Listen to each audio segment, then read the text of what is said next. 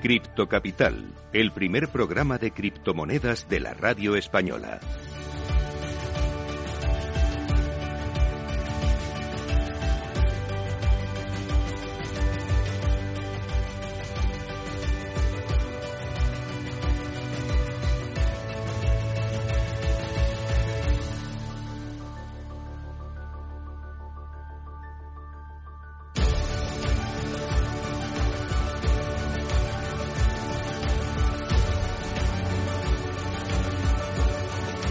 Saludos a todos los criptocapitaleros. Para vosotros es este programa, el primero de la radio española, que te cuenta lo que nadie te está contando sobre la tecnología blockchain y el mundo cripto.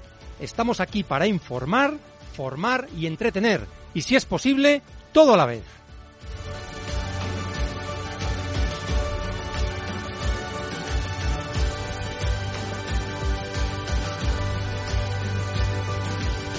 Y hoy traemos a dos invitados fantásticos. En primer lugar, Juan Jiménez Zaballos, CEO de Alastria. ¿Cómo estás, Juan? Muy bien, muchas gracias, Carlos. Gracias por invitarnos. Y en segundo lugar, que ya estuvo en nuestro programa hace semanas, a Marta Rayaces, Tax Manager de TaxDown. ¿Qué tal, Marta? Muy bien, encantados de estar de vuelta por aquí. Genial. Pues hablaremos con ellos dos en unos pocos minutos. Tendremos también nuestro Cripto Enigma, la Criptopedia, el Criptotest y el, el Cripto Flash y el Cripto Consejo todo cripto. En el CryptoFlax de hoy comentamos que Bitcoin alcanza los 29.889 dólares con una subida del 5,49% en la última semana y Ether cotiza en 2.091 dólares con una subida del 12,5%. Ha sido una semana buena para estos dos criptoactivos. Y el, cripto, el criptoenigma de hoy consiste en saber en qué países es el Bitcoin moneda de curso legal. Seguro que nuestros invitados lo saben, pero esta es un misterio para la audiencia y le resolveremos el criptoenigma al final de este programa, pero solo si sois buenos.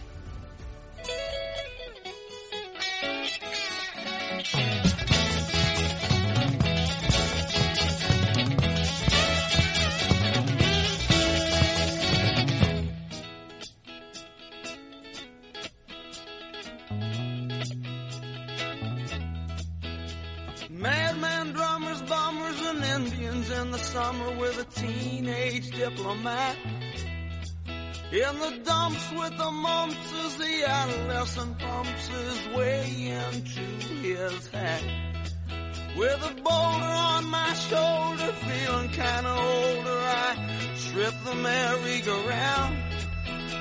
Bueno, pues como os decíamos, es un placer tener con nosotros a Juan Jiménez Zaballos, CEO de Alastria y Digital Public Policy Director de Banco Santander.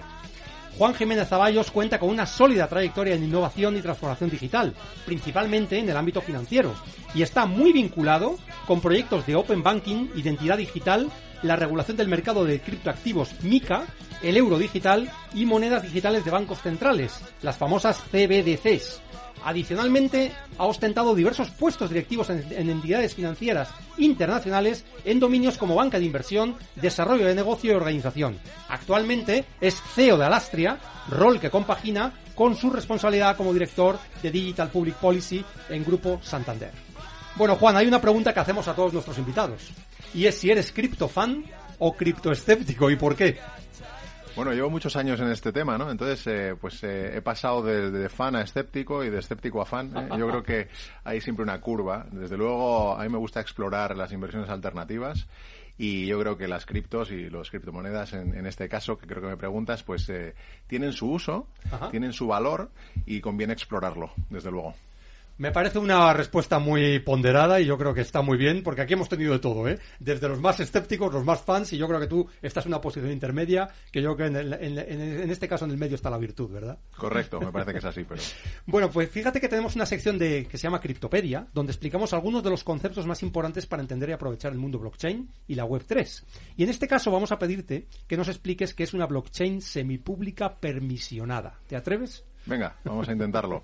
es un concepto interesante porque está muy en el corazón de Alastria. Alastria ¿Sí? promueve precisamente este tipo de redes.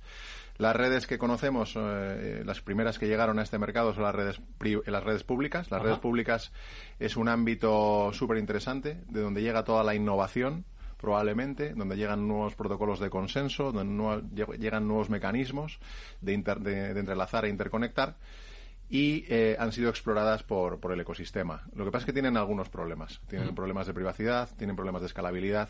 Hay una serie de cuestiones ahí que hacen que no todos los actores económicos puedan adoptarlas. En el otro extremo, probablemente tenemos las redes privadas, las redes que son entornos que se parecen más a una base de datos tradicional, en donde solo las direcciones o solo los nodos que tienen permiso previo pueden operar, con lo cual un poco el fenómeno descentralizado pierde su gracia. Nosotros consideramos y creemos que donde existe un valor importante para las economías, para los países, para las administraciones públicas y para las compañías que conforman una economía, es en el medio, es en las redes público permisionadas, que traen lo bueno de las redes públicas en el ámbito de la innovación, pero también mm, te llevan eh, con unos principios, unos procedimientos, una serie de, de, permisos, y no se parecen a las privadas, eh, de manera que solo puedan desplegar un nodo aquellos actores que están prevalidados. Pero que se sientan en el medio y cubren con casi todos los problemas que, se dan en este fenómeno descentralizado.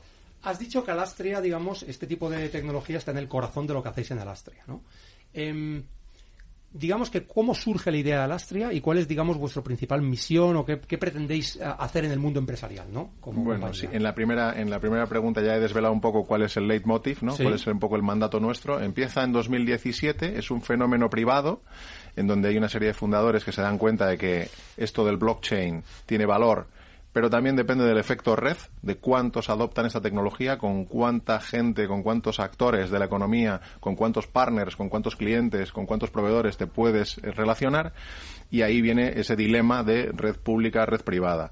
Entonces, bueno, pues con ese avance y con ese, con eso en mente, se empiezan a construir ya una serie de redes, unas redes que, si nos fundamos en el 17, ya en el 18 finales teníamos un, primer testnet, que se convirtió en una mainnet basada en Quorum, una tecnología de Ethereum, un fork privado, eh, que empezamos a trabajar, y ahí empezamos a crecer, empezamos a funcionar ya a escala. Tenemos también una red de Hyperledger, que es una, una red basada en Besu, y ya somos 600 socios de diferentes perfiles, diferentes sectores, con diferentes casos de uso. Siempre hemos apostado mucho por los sectoriales, es decir, gente que tiene problemas parecidos, que tiene una apuesta tecnológica similar y lo que intentamos es dar un espacio de encuentro, un marketplace, un sitio en donde se cruzan oferta y demanda en el uso de esta tecnología. ¿Hay algún caso de uso que nos puedas contar que sea especialmente relevante o que, te apetezca, digamos, hmm. hacer público? Sí, nosotros tenemos unos 70 casos de uso ya corriendo en redes eh, que están federadas en Alastria. Si bien todavía nos falta el caso de uso tractor, el caso de uso, digamos, que motorice, que, que, haga que la economía eh, la use como use blockchain como una palanca de crecimiento, que es lo que al final nosotros eh, queremos.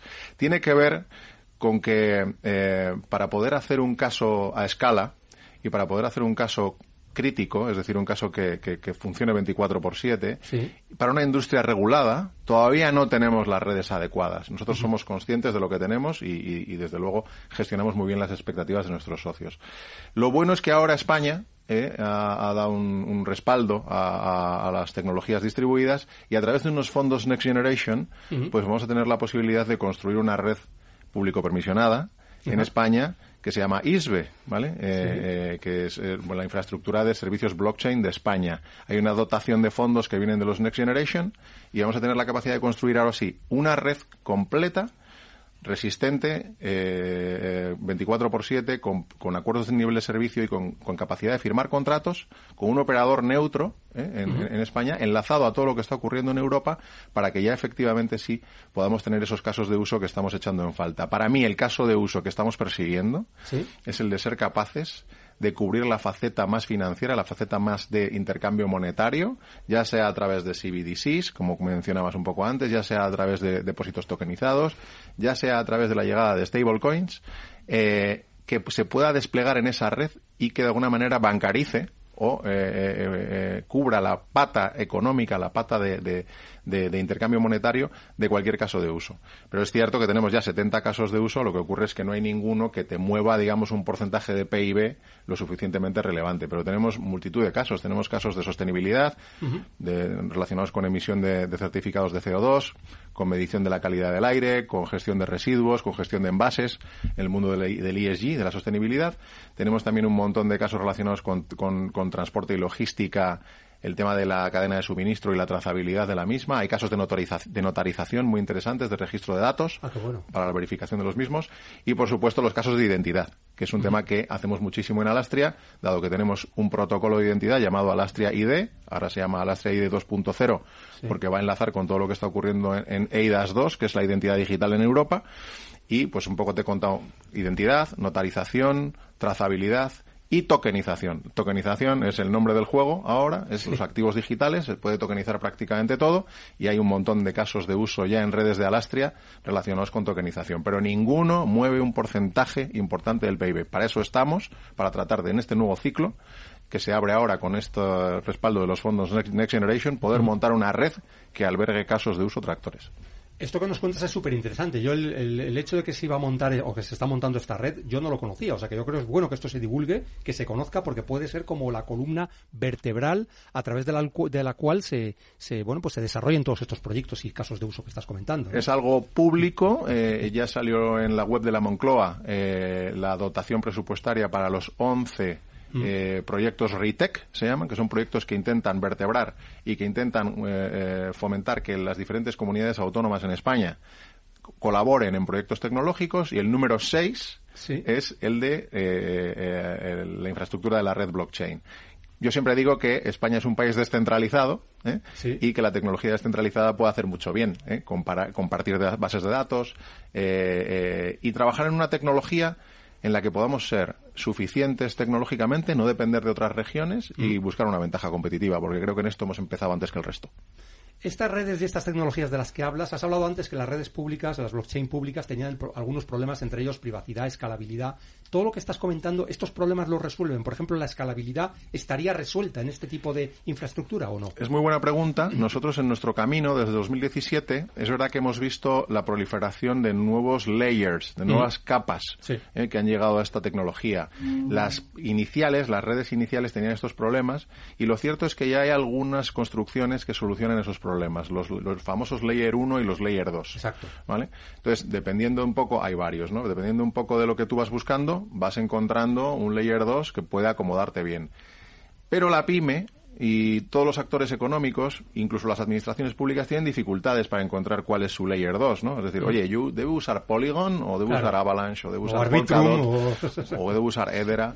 Y ellos, pues hombre, eh, nos encontramos mucha pyme perdida en esto, en donde no hay un CTO, ¿no? Un, un, un, jefe de tecnología que controle todo esto.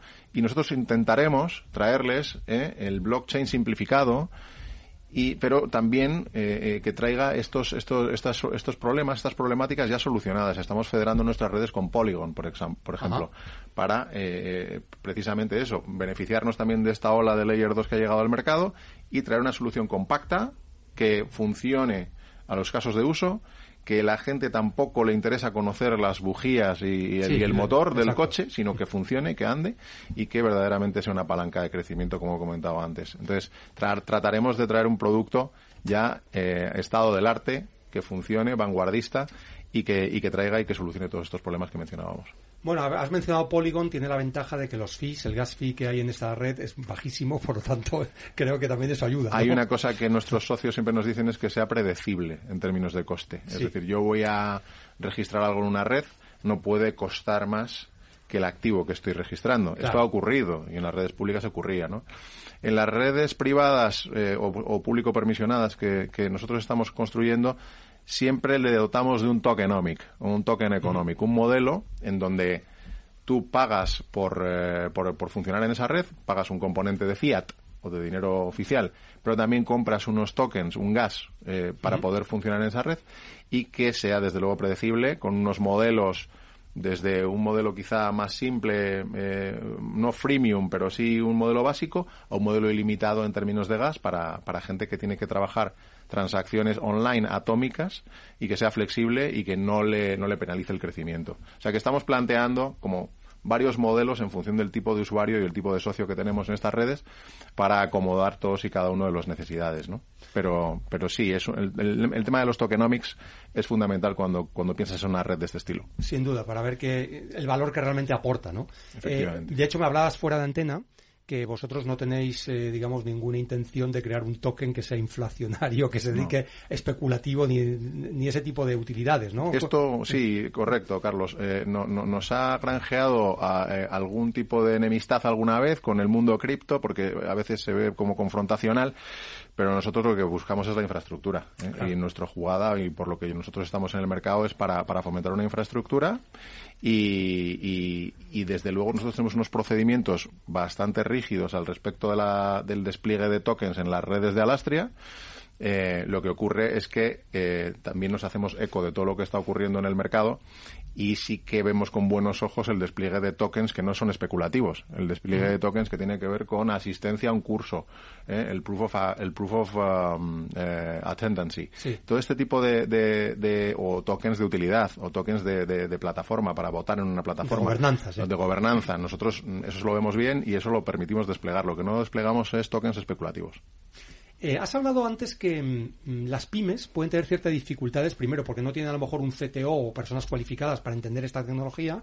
Eh, lo que hacéis en Alastria, eh, digamos, también va dirigido a que las pymes se puedan aprovechar de esta tecnología. Cuéntanos un poco el público al que vais, el tipo de empresa al que. Desde luego. Nosotros tenemos el IBEX extendido Sí. como socios, digamos, Sí. IBEX Plus, que le llamamos, eh, que, que son serán las 50 compañías en España pues más solventes probablemente en, eh, y, y campeones también eh, de, de- de- en Europa y en, Sí, a nivel multinacionales. Exacto. Pero luego tenemos un gran grupo de unas 150 o 200 pymes que son típicamente o pymes tecnológicas que ofrecen soluciones de este estilo, de blockchain, y buscan en Alastria una caja de resonancia eh, para, para buscar más clientes, más potenciales clientes, más leads, pero también gente que se acerca al blockchain en un formato de, oye, yo necesito esto, creo que necesito esto, me es difícil llegar, ¿eh? el, acceso a la tecnología a veces es complicado o al talento, y entonces nosotros tenemos un equipo que le llamamos Alastria Tech, Que se encarga de asistir a esos socios en el despliegue de casos de uso e incluso en el despliegue de nodos para casos para miembros o socios que son un poquito más sofisticados y quieren hacer parte de esas redes, también les ayudamos a desplegar nodos. Pero desde luego un caso de uso de una pyme que de pronto quiere hacer algo, quiere hacer su primer pinito en blockchain y no sabe programar un smart contract y no sabe desplegar, nosotros le damos una asistencia personalizada a través de un equipo que hemos construido. Pues eh, me vais a perdonar, pero voy a hacer aquí una especie de atraco. Aquí tenemos una empresa que no es ya una pyme, que ya es una empresa muy prometedora, Taxdown, y no sé si habría algún caso de uso que se os ocurriera así de- a bote pronto eh, que pudiera servir para una empresa de estas características. Eh, Bueno, se puede explorar, como no, a mí me encanta. Eh, eh, pero bueno, eh, desde luego también damos un poquito de consultoría para orientar, decir, Claro. oye, a ti te interesa poner blockchain en tu compañía o a lo mejor no. ¿Eh? O sea, blockchain no es una panacea. ¿eh? Todos sabemos que pon un blockchain en tu vida, pues no es no es un no, no es un buen lema. Solo lo debes poner cuando verdaderamente eh, lo necesitas y lo necesitas típicamente si tienes un proceso productivo que es complejo, que, eh, que tiene actores alrededor, es decir, gente con la que tienes que relacionarte, en el que mm, cometes errores, cometes fallos, tienes riesgo operacional, ¿vale? Y es costoso para tu compañía. Probablemente ahí sí hay un caso de blockchain, ¿no? Eh, en otro, aunque por ejemplo la compañía vuestra se dedica a criptos, eso no significa que tengas que implementar un blockchain por debajo.